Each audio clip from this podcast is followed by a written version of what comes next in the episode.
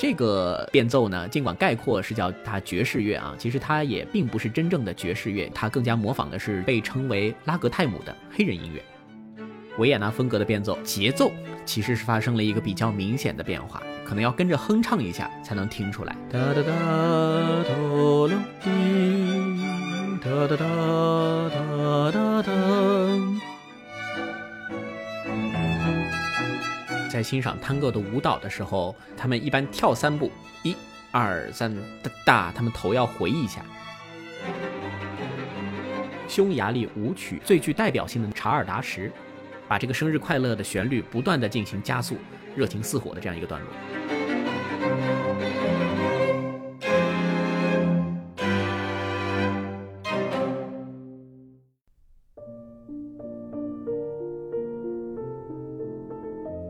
七分音符，七分干货，三分甜。各位好，我是晨曦。那本期节目呢，我们就接着上一期的话题啊，一起来聆听分享上次我们没有说完的这部作品——海德里克的《生日快乐变奏曲》。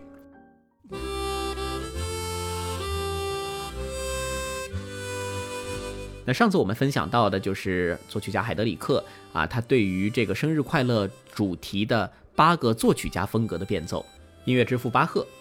古典三杰海顿、莫扎特、贝多芬，以及浪漫主义的四位作曲家舒曼、布拉姆斯、瓦格纳和德沃夏克。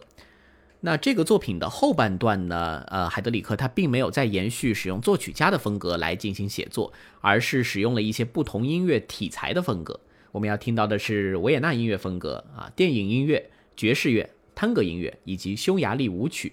同样，这五个变奏也写得非常精彩。我们就从第一个维也纳风格开始。呃，这个维也纳风格呢，跟海顿他们三个人没关系啊。呃，换句话说，这个维也纳风格它指的是施特劳斯家族风格，也就是之前的那期节目古典音乐当中的轻音乐啊，这里面分享到的这些作曲家的风格啊，听起来都是比较典雅、脍炙人口、雅俗共赏的这样一个感觉。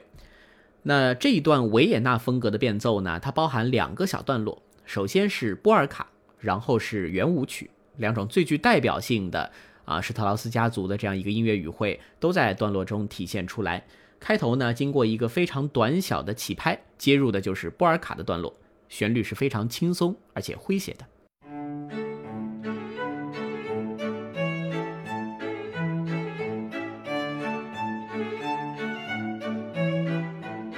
音乐整体来加厚，反复一次。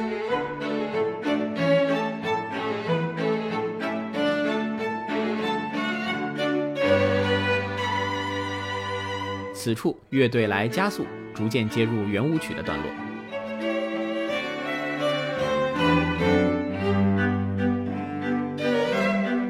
这里呢，就有明显的三拍子圆舞曲典雅的特点了。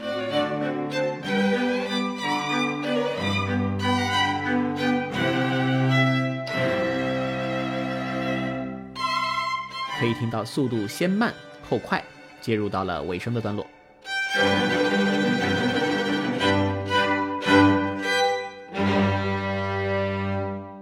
维也纳风格的变奏到这边结束，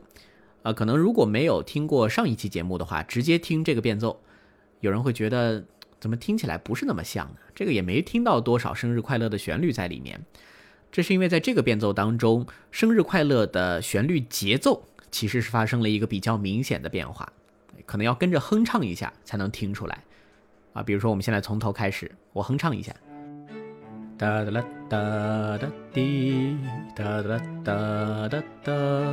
哒哒啦滴哒滴哒哒滴哒滴哒，嘣不隆嘣嘣嘣，嘣不隆嘣嘣嘣，嘣嘣嘣嘣比咚。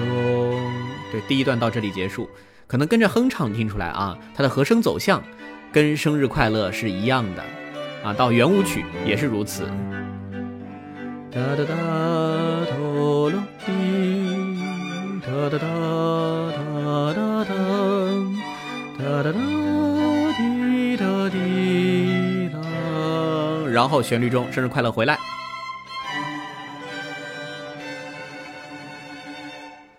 啊，最后是这样的一个尾声。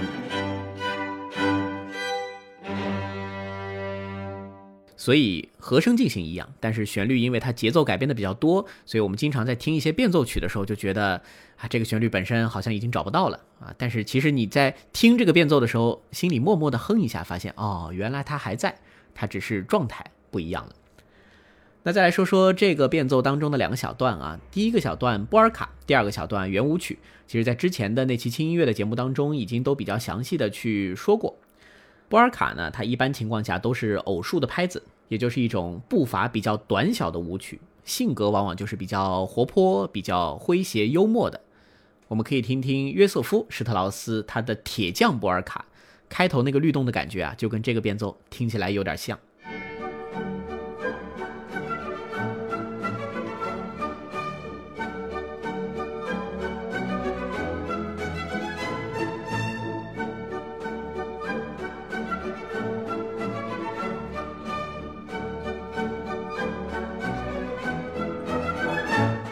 再听听这个变奏的开头，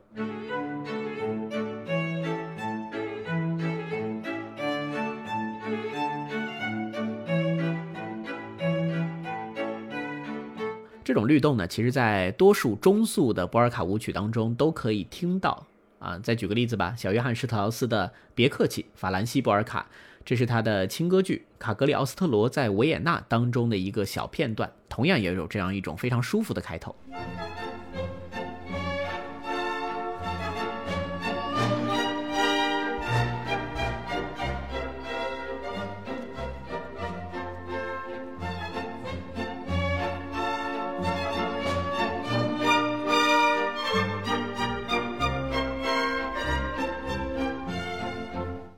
那这一段后面的变奏呢，就是维也纳圆舞曲的感觉。这其实是在施特劳斯的时代最具有代表性的一种社交舞曲，同样给人的也就是维也纳城市的这种气质。你可以说它是雍容华贵的，那也可以说它是有一些啊贵族气息的。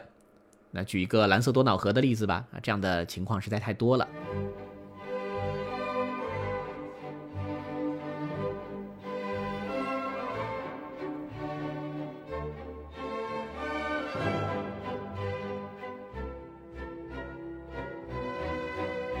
再对比一下《生日快乐变奏曲》当中圆舞曲的这个段落，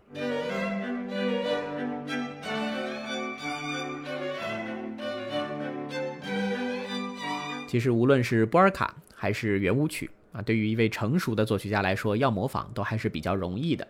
在这个变奏的最后呢，我们可以听到的是啊，这个段落不断的加速，影响到一个呃尾声。这个其实也是维也纳的圆舞曲当中最常见的一种结尾的方式。因为维也纳的圆舞曲啊，一般情况下从头到尾它的速度变化相对比较少，所以迎向终结最好的方式就是加一个渐快。来听听蓝色多瑙河的结尾，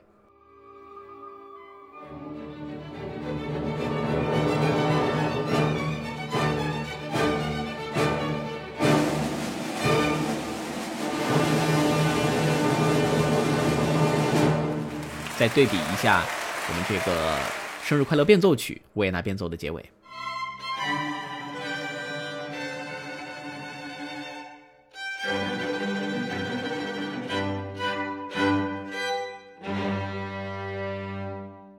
可以听到它的内核还是比较相似的，在你的心里营造出一个向前的动力，然后把乐曲给收束掉，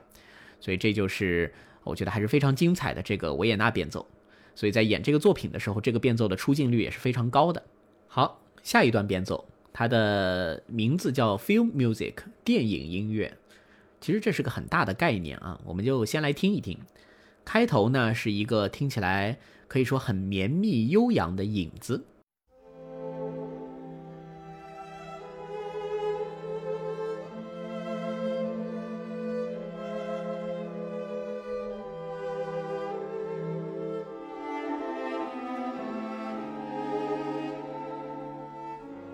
上，生日快乐的主题出现。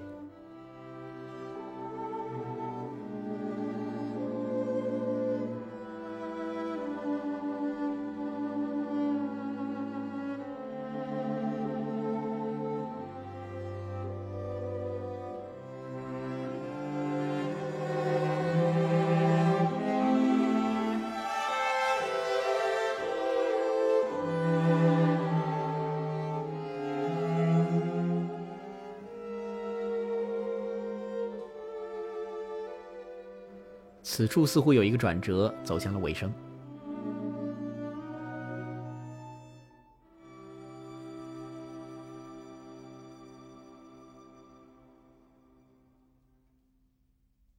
好，这个变奏给人的感觉应该是比较温暖啊，比较柔软的，它的整体的声音跟音量也比较轻一些。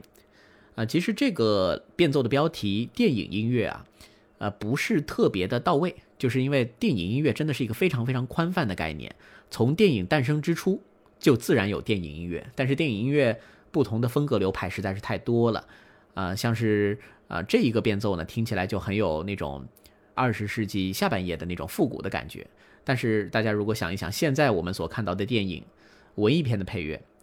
呃，史诗片的配乐，然后超级英雄的配乐，真的是写法五花八门，都很不一样啊。但他们的共同特点呢，就是一般扎根于古典的创作技法，引入了一些比较新的音乐语汇。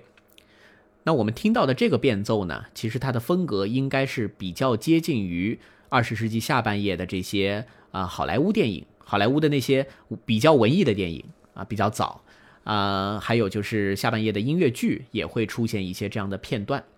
那这样一些配乐的特点呢，就是首先它的主题一般情况下是非常明确的啊，不会像写交响曲那样把它拆得很碎，所以我们一直能听到在这个变奏当中“生日快乐”的那个旋律还是比较好找的啊，比维也纳变奏听起来要更加的明显。那同时呢，其他的声部会跟它交织在一起。有一种像是爱情片里面你侬我侬的感觉啊，它的色彩听起来是非常丰富的。如果要用一些词来形容这段音乐的色彩，我觉得应该是像是宝石蓝啊、蒂芙尼蓝啊，甚至是那种玫瑰金这种听起来比较丰富的颜色吧。这个当然，丰富这个词儿，我觉得还不太足以概括这种感觉啊。从技术的角度呢，甚至可以听出一些瓦格纳的影子，还吸收了很多爵士乐与流行音乐的语汇。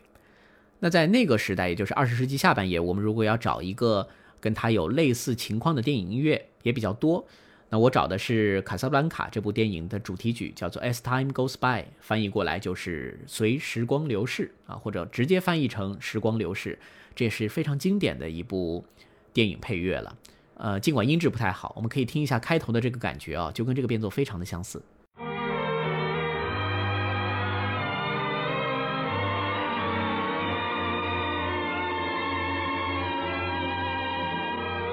所以听起来就是那种交织在一起的缠绵的感觉，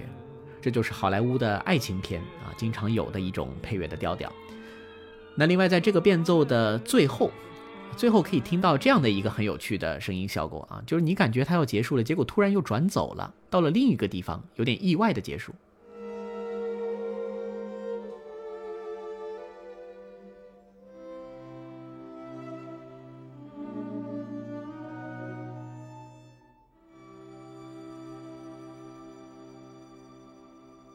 像这种结尾呢，就好像是这个前面的音乐呢，给你的更多是啊遐想和诉说的感觉。但是到了这个结尾，它突然转到了一个更更为兴奋的，或者转到了另一种状态里，倒也有趣。我听到这个变奏以后，我第一想到的是《猫和老鼠》里面的一段配乐。我不知道大家有没有看过那一集啊？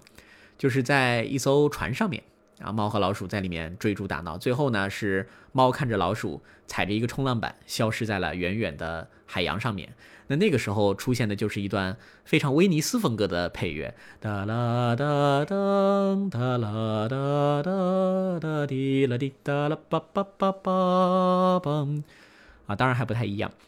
啊，所以我就去找了一下猫和老鼠的配乐啊，还真找到了一段，其中有一集啊叫做《繁忙的搭档》。在这个旋律四十五秒的位置，也就是它第一个小段结束的时候，哎，有一个非常类似的处理。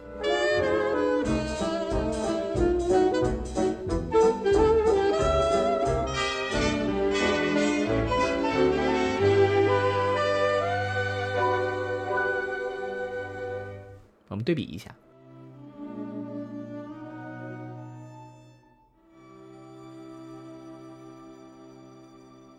也是一种状态突然转走的感觉。猫和老鼠，尽管它是一个动画片啊，但是它也是早期好莱坞米高梅公司的一个杰作。它其实中间很多的配乐手法啊，用的比一些现在的电影都要高明很多。猫和老鼠每一集都有独立的配乐，这点是非常非常了不起的一件事情。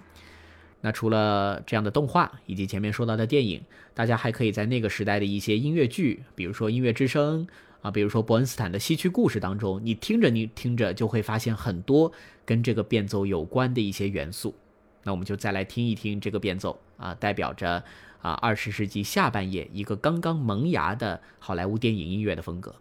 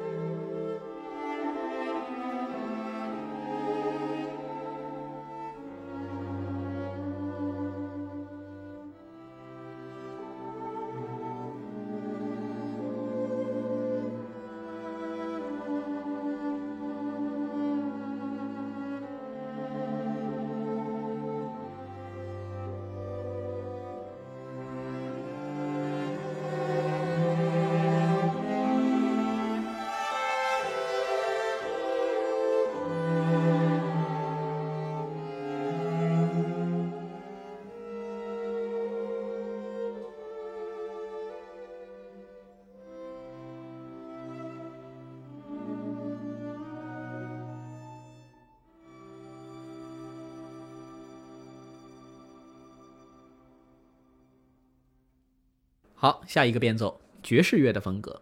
这个是生日快乐变奏曲当中最为短小的一段变奏，只有三十秒左右，听起来啊，让人觉得很舒畅。开头就是一个以向下这个方向为主的很短小的影子，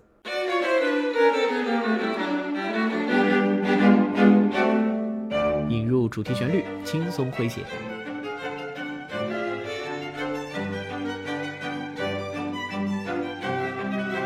反复一次，音量更响一些。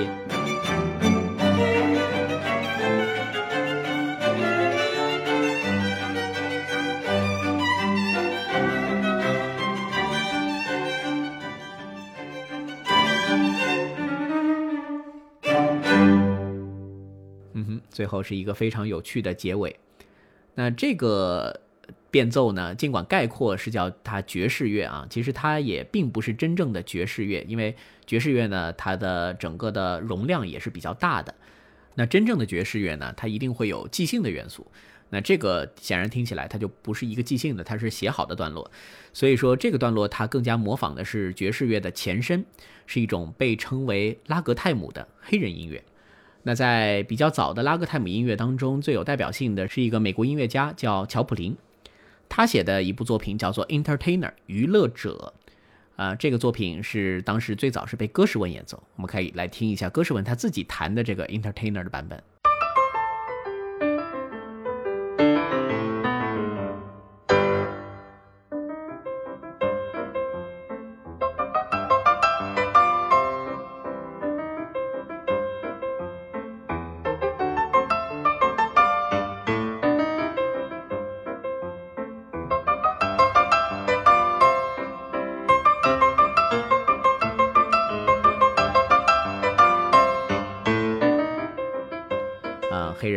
它来表现一些可以说比较轻松、幽默啊、欢快的这样一些情绪，呃，在这个形式当中呢，即兴的元素还没有被完全建立起来，但它有一个非常强烈的节奏的特征，就是它这个节奏听起来不是那么稳定跟平衡的，它有一个重要的节奏型叫做切分音啊。什么叫切分音呢？就是先是短，中间长，后面再短，也就是短长短。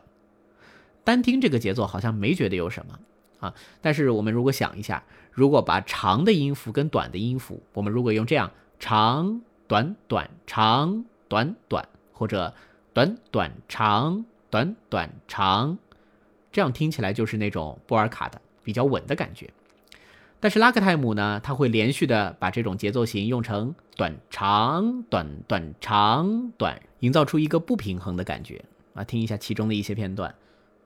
拉克泰姆呢，经常被认为是美国最早的一种黑人音乐，所以连续使用切分音呢，啊，形成的就会是一种摇摆、摆来摆去的这样的一种特色。来，完整的把这个啊变奏，可以叫爵士乐变奏，但更准确的应该是拉格泰姆变奏，来听一听。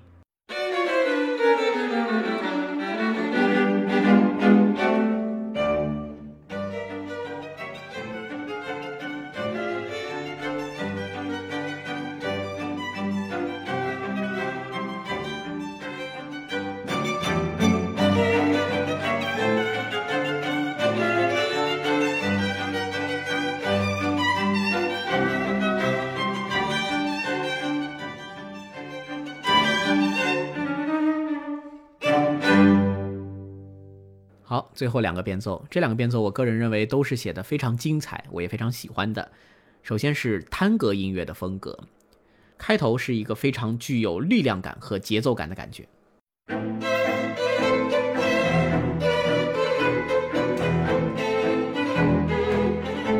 出现的生日快乐旋律是比较暗淡的，用的小调。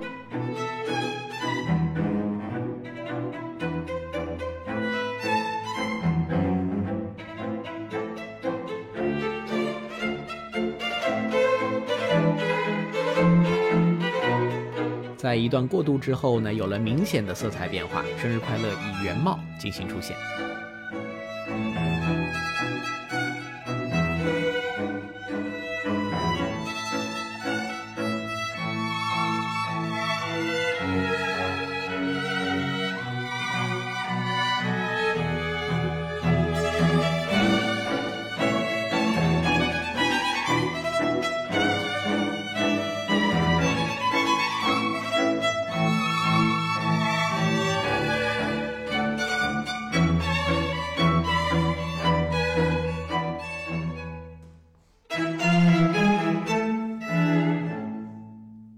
关于探戈音乐，之前的节目有一起聊过皮亚佐拉，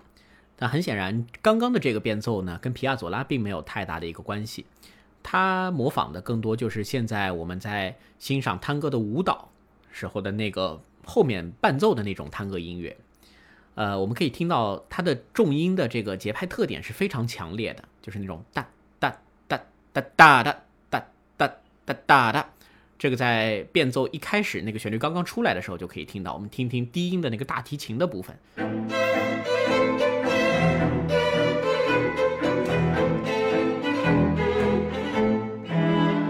所以我们在欣赏探戈的舞蹈的时候，去看他们在跳的时候那个舞步啊，节奏感很强，而且他们一般跳三步，一、二、三，哒哒，他们头要回一下，回头的那个动作卡的就是大提琴这个低音的拍点。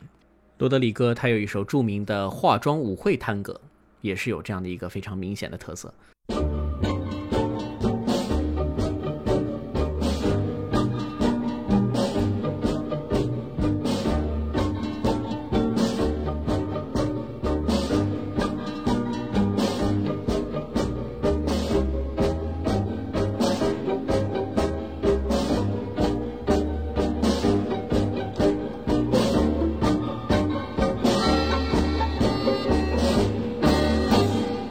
联系到探戈这种舞曲，我们在形容这种舞曲的时候，就不太会说它是雍容华贵的，它是柔软的，它是温暖的。相反，它是热情似火的，它是甚至有一些探戈舞曲，它是有一定侵略性的感觉，它会让你啊热血沸腾，听起来这样的一种很有冲击力的这样的一种特色。所以这个变奏呢，它也是比较形象的，是模仿出了这样的一种特点。那这个变奏当中，我个人非常喜欢的就是它。呃，从前面那个比较暗淡的色彩过渡到后面那个生日快乐比较明亮的感觉时候的那一段小过渡，上行有一个非常快速的十六分音符，然后突然是带有一点点意外的接入到了生日快乐原本的旋律当中。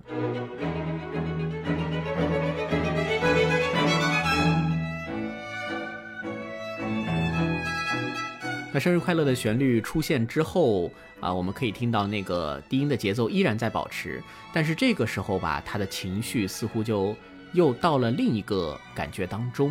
啊，呃，更加的亮，但是呢又没有那么强的一个躁动感，啊，我觉得这是我聆听的一个感觉，完整的来听一听这个探戈变奏。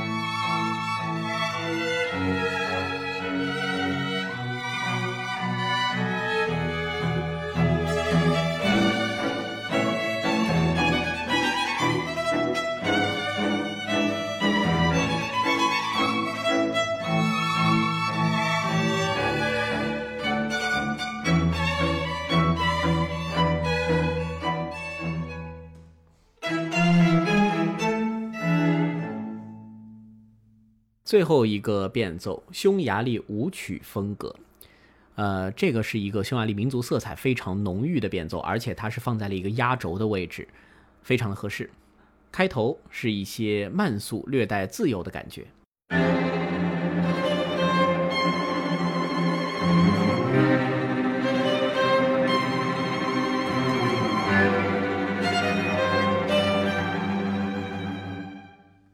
从这里开始，速度慢慢起来，准备进入的是快速且热烈的段落。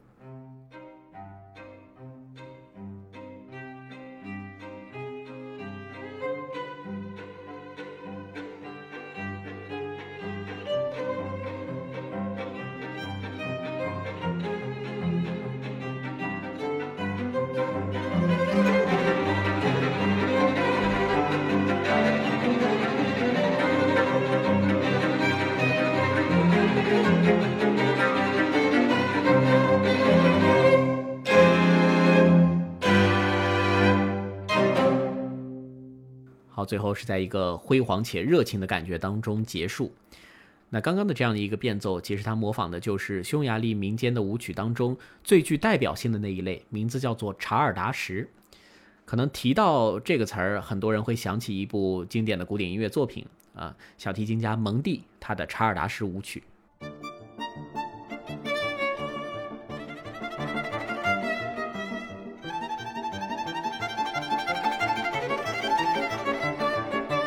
那其实查尔达什它并不是特指某一个作品的名字，它是指一类舞曲啊，这一类作品都可以叫查尔达什。那查尔达什呢，有着两个段落的分布，它分别是代表了两种性格。首先是一个慢速的段落，叫做拉勺，这个也就是变奏当中那个开头比较缓慢、稍微有一点点自由的段落。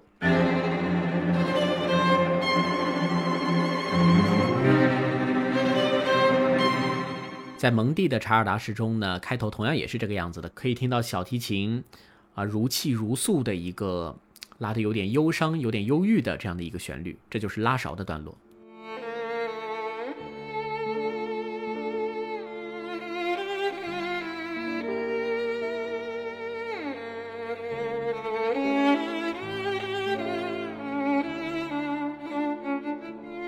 我们如果再举一个例子，李斯特他著名的匈牙利狂想曲，他的每一首都借鉴了查尔达什舞曲的这样的一个色彩。我们来听一听他的第二首啊，第二首开头也有一个非常忧伤的段落，很慢速。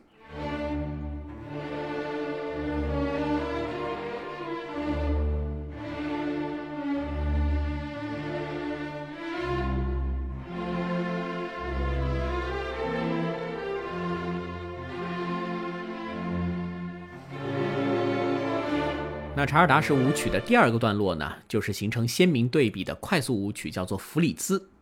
啊，在这个变奏当中，就是大家一听应该是印象非常深刻的，把这个生日快乐的旋律不断的进行加速，啊，到后面还有一个快速的副旋律进来，热情似火的这样一个段落，这就是弗里兹。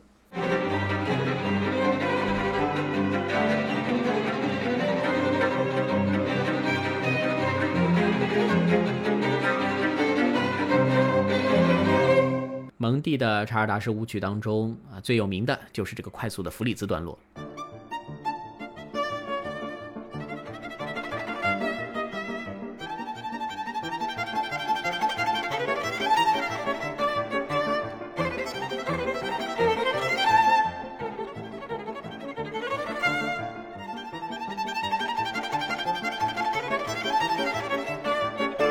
同样，李斯特的匈牙利狂想曲第二号。也有弗里兹的段落。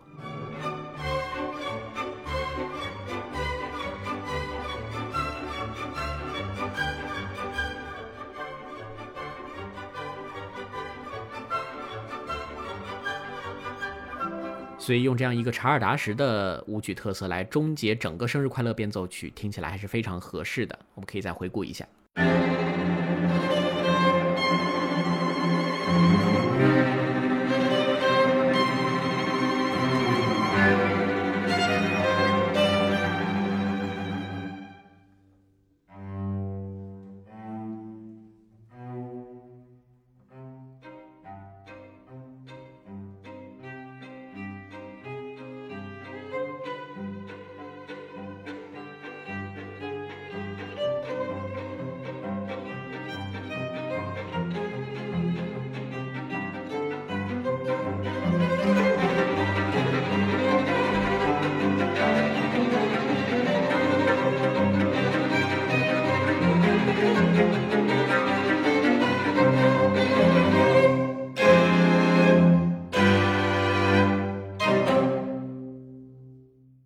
关于生日快乐的所有变奏呢，其实到这边说完了，一共是说了八个作曲家以及五个音乐风格的变奏。啊，其实这个作品可以说对很多爱乐者来说都是一个进入古典音乐、进入一些题材特色的一个非常好的像教科书一样的作品，因为这个旋律毕竟大家都非常熟悉了。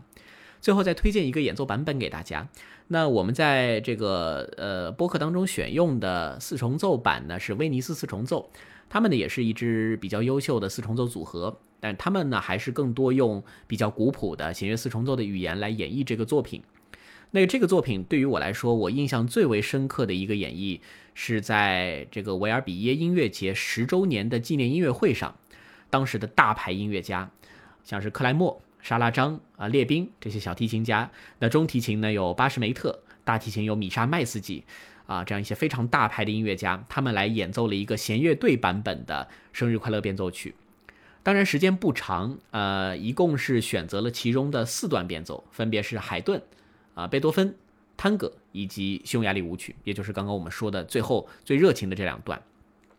那这个版本为什么让人印象深刻呢？就是因为到了最后，他真的是玩起来了啊！我们可以听到克莱默在其中一些啊非常精彩的。加花即兴的处理，这个才是查尔达式舞曲当中的一个非常鲜明的特色。那另外这个快速的弗里兹段落，他们还是多加了一次反复，再加上他们的技术都非常高绝，所以最后真的是把这个作品变成了一个给维尔比耶音乐节十周年庆生的这样一个音乐节一样的欢庆的作品。其实，在维尔比耶音乐节二十五周年的时候，啊，主办方又是邀请了各位大咖，呃，阵容有所改变，但是也都是。呃，顶尖人物，比如说小提琴家祖克曼啊，啊，文格洛夫，像是这个列宾跟麦斯基这些年纪稍微长一些的，他们也都在。他们又再次重现了一版《生日快乐变奏曲》，但是这一版的感觉啊，尽管视频更高清，音质也更好，但是它没有那种真正玩起来的感觉。反倒是十周年的这一版，真的是印象特别特别深刻。所以最后呢，我们就完整的来听一下那维尔比音乐节十周年版本的《生日快乐变奏曲》。啊，当然，如果要感受到真正的精彩的话，建议大家去网上搜一下视频版啊，搜一下《生日快乐变奏曲》沙拉张啊，或者《生日快乐变奏曲》维尔比耶，都可以搜到十周年这样一个非常经典的版本。好，那本期七分音符节目就到这里，欢迎大家在评论区积极留言互动，也可以把你想听到的一些选题直接列出来啊，这样的话，我如果感兴趣，我会及时去更新啊。下期见，拜拜。